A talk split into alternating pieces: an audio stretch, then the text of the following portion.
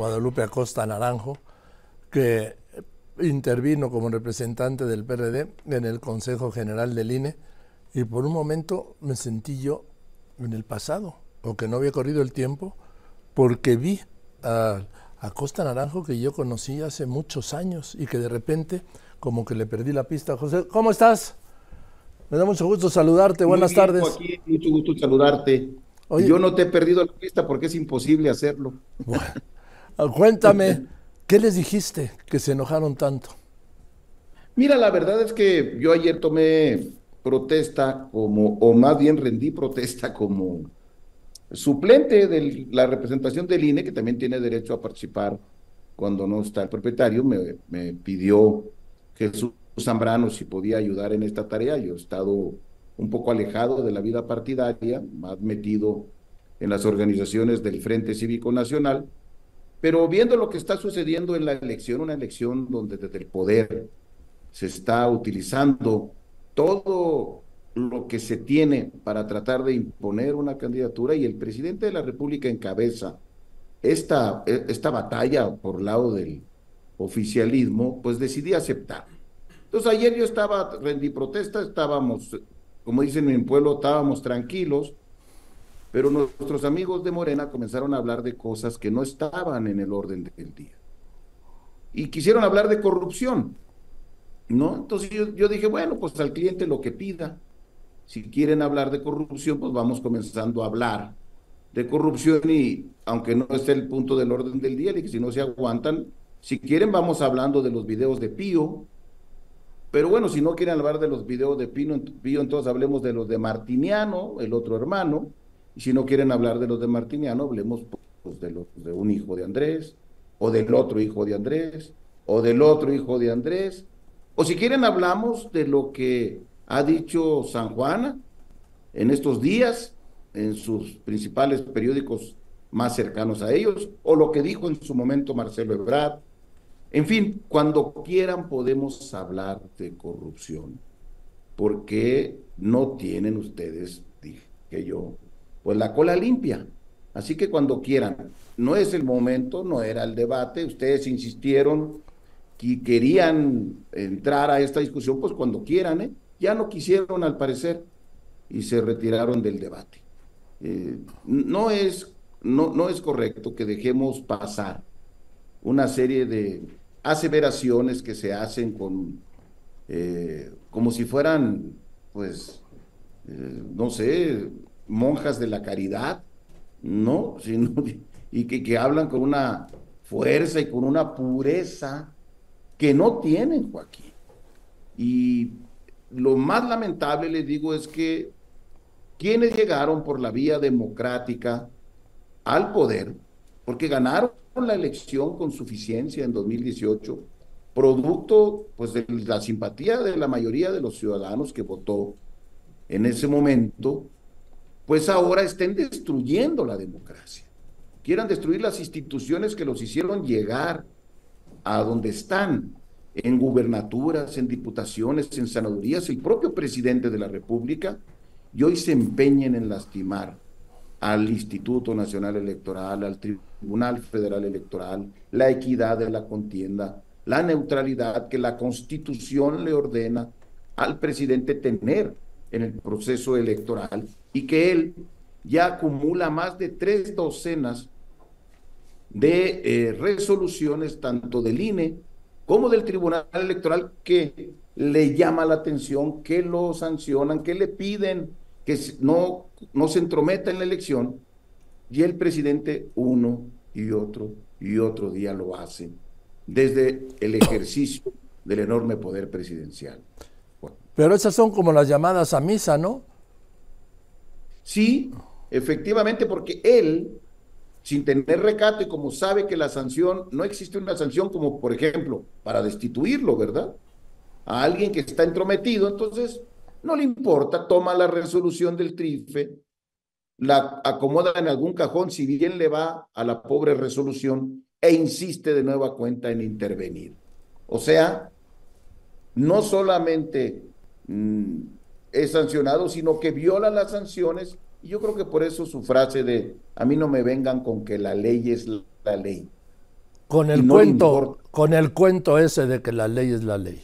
Con el cuento de que la ley es la ley. Y recuerda su al diablo sus instituciones. O sea, la ley es Andrés. Y cuando la ley no es Andrés, pues pobre la ley, porque se hace lo que dice Andrés. Bueno, tenemos que tratar de evitarlo, porque yo creo que a todo el país, incluido, claro, a Morena, le convendría que el proceso se realizara en el marco de la normatividad legal y constitucional, que se hiciera una elección con piso parejo, sin la intervención del dinero público ni del poder presidencial, ahora mismo con grandes regiones amenazadas por el narcotráfico, que tienen cada vez más poder eh, con sectores del ejército también con mucho poder, bueno, a todo mundo le convendría que esta elección se diera en el marco de la legalidad. Y si ellos aseguran que van a ganar, porque ya es destino manifiesto, ¿para qué ensucian la elección? La democracia debe de servir para que los ciudadanos decidan, no para que decida López Obrador.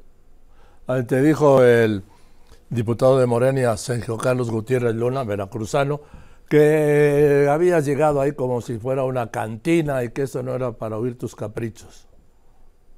Lo que pasa es que se enojó cuando le dije que el punto que estaba él queriendo tratar no era el del orden del día, estábamos tratando debates y él quería hablar de corrupción. Y como le dije estas cosas, creo que se enojó. Este, Sergio no aguanta nada, la vara tiene la piel muy sensible pues que se vaya acostumbrando nuestro amigo a que no va a poder seguir insultando, mintiendo, difamando, sin obtener una respuesta precisa. Yo ayer iba en, todo, en son de paz, tú Joaquín, yo iba a tomar apenas protesta, tomé protesta y estábamos en un punto que no era un conflicto mayor, los debates eh, se van a realizar tres, van a ser, por cierto, obligatorios, cosa que a mí me parecía bien, Creo que debe de haber más debates, pero el INE está haciendo lo que tiene que hacer. Ojalá las candidatas y el candidato aceptaran acudir a medios como el tuyo, importantes para no solamente que haya los debates oficiales, sino que pudieran acudir a los medios de comunicación, a universidades, a centros empresariales, porque los debates son buenos, pero lo que ayer se había avanzado estaba bien y son obligatorios. Así que ayer se acordó eso, de que los tres serían obligatorios. Estábamos en eso. Estábamos, ya que dice el cantina, chupando tranquilos. Sí.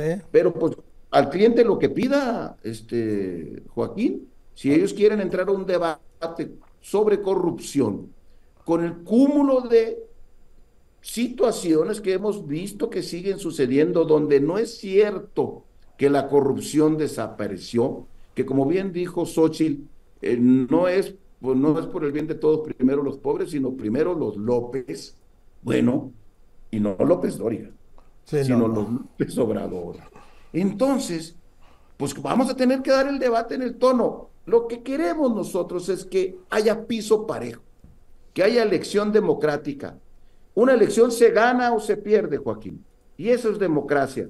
Lo que es triste, como lo dice un estudioso de los temas electorales, es que en una, de, en una elección se pierda nuestra democracia.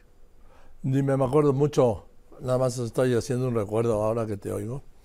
Aquella vez hace muchos años que la, la conductora dijo, y ahora con ustedes la compañera Guadalupe Acosta Naranjo.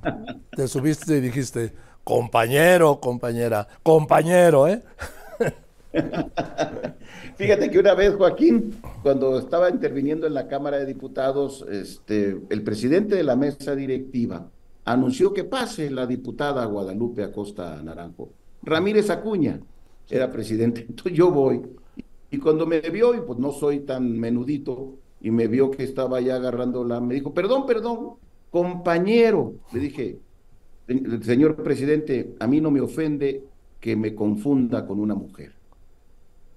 Y ah, libré el tema de la confusión. Bueno, entonces no vas a dejar pasar una Ninguna. Ninguna. Toda aseveración de ellos tendrá plena respuesta. Y hay que volver a poner atención en la herradura de la democracia que es el INE. Ahí, Joaquín, hay que ir a dar la batalla para que se cumpla la ley y la constitución. Eso es lo que queremos, es por eso que estamos convocando movilizaciones el 18 de febrero. Hace un rato me acaban de informar que ya nos dieron el permiso del gobierno de la Ciudad de México para poder usar el Zócalo el día 18 de febrero. Ya había nubarrones de que pudieran intentar impedirlo. Afortunadamente los trámites ya fueron aceptados, por lo tanto tenemos ya los permisos oficiales y vamos a defender la democracia en las calles y vamos a defender la democracia en la herradura del Instituto Nacional Electoral. Mira, a ver, el presidente, obviamente esa fue una orden del presidente que les prestaran el Zócalo, bueno, que no nos prestaran, vamos, que autorizaran el uso del Zócalo para el cierre de esta marcha del día 18.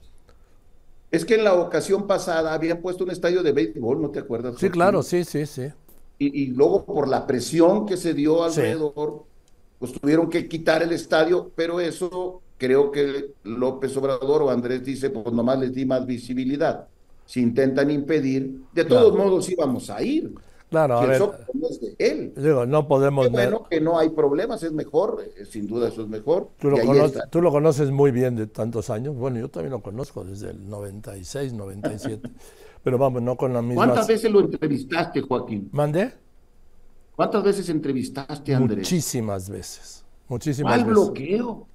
Muchísimas veces. Tú que eras el noticiario estelar de este país en Televisa. y aquí, y aquí en la radio, en, bueno, tú tienes muchísimos años, bueno, en donde has estado, siempre lo has entrevistado. Y sigue hablando de bloqueo.